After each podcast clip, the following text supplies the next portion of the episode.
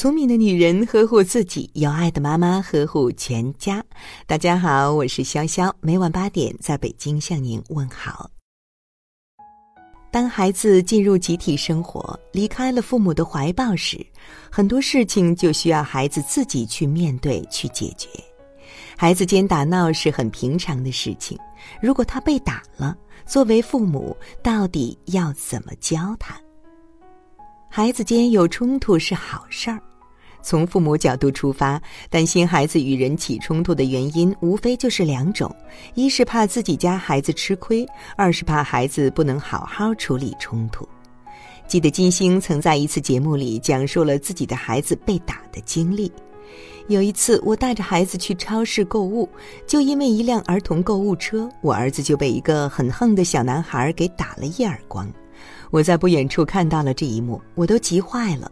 儿子捂着脸跑着就过来了，我脱口而出：“儿子，他打你，你怎么不给我打回去呢？”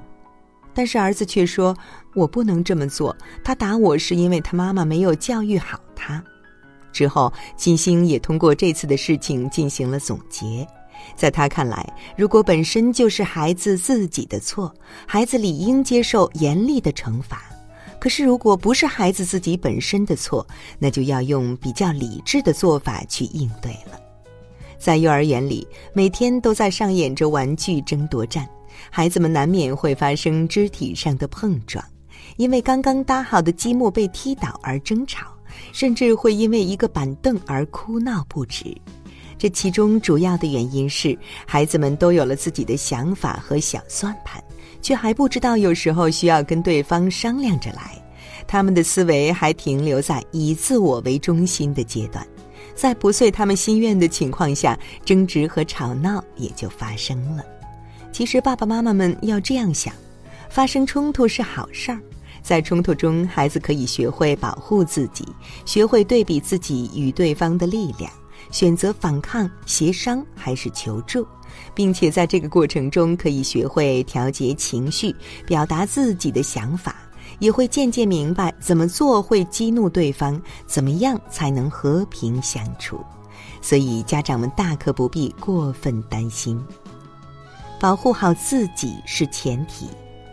虽然大部分时候孩子们之间的冲突是没有危险性的，但是作为妈妈，当你看到自己的孩子受了伤，怎么会不心疼？所以，请一定要告诉孩子，你要保护好自己。还记得在中关村某个小学发生的校园暴力事件吗？四年级的孩子被同学用厕所的垃圾桶扣在头上，桶里面被用过的厕纸和污物流的孩子满身都是。因为被欺负的孩子身高体重各方面都不如对方，一直都是任人欺负，不敢吭声，更不敢把这件事儿告诉自己的父母。就这样，长期遭到同学的凌辱和嘲笑。后来，孩子出现了一些精神上的障碍，表现得比较易怒，还特别没有安全感，经常失眠，对于上学产生了恐惧心理，被诊断为重度抑郁。这对于孩子来说，得是多么深的心理阴影！孩子的妈妈知道，也一定会很伤心。所以我告诉孩子，无论在什么时候，都要先保护好自己。妈妈并不希望你对任何事都善良。如果有人让你感到害怕时，你喊叫、吵闹、摔杯子都可以。让最本能的反应告诉你怎么做。你还需要告诉孩子的是，在保护好自己的前提下，如果有人侵犯你，你只需要按照你最本能的反应去做就好了。如果你感到恐惧，你可以向父母、老师寻求帮助；如果你感到委屈，你可以不接受对方的歉意；如果你感到被欺负的愤怒，也可以出手还击。在孩子还不知道什么是理性、如何做出理性思考的时候，他们所有的行为都是出于本能反应，而避开危险就是最本能的反应。所以说，要去判断对方是不是故意的。要去考虑清楚自己是不是对方的对手，这些对于孩子来说都没有用，还不如让他们关心一下自己当时的感受。在这种事件发生后，我们要关心的是孩子的情绪，校园欺凌的事件对孩子身体的伤害都是其次，对于心理上的伤害才是最大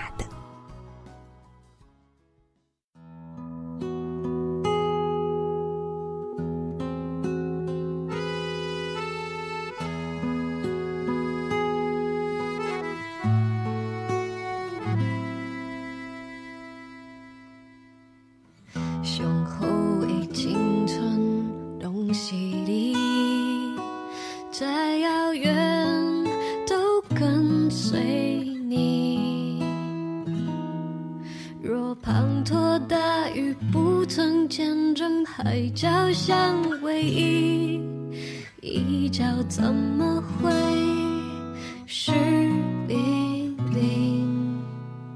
向后的青春都是你，没有片刻不想你。就算能站在对的时间遇见对的你。逝的青春怎能回得去？千万记得天涯有人在等你，风再急再狂，我也不放弃。愿为你，直到有一刻能守着你的心，就算你。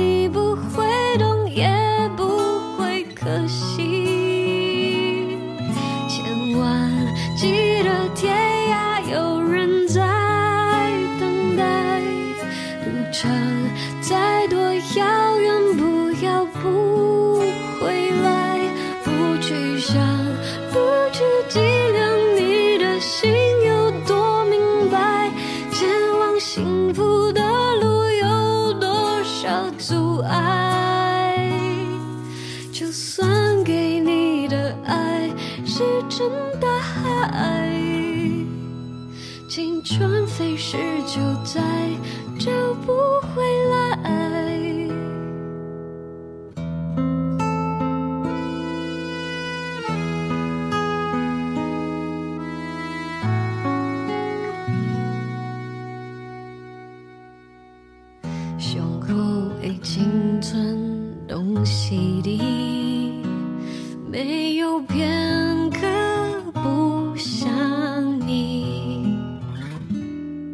就算能站在对的时间遇见对的你，遗失的青春在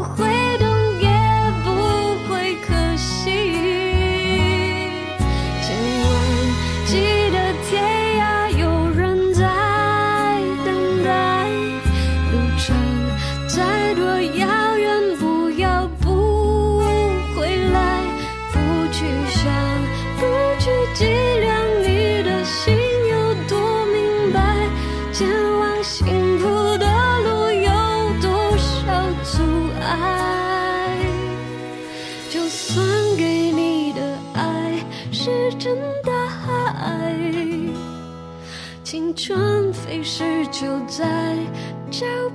回来？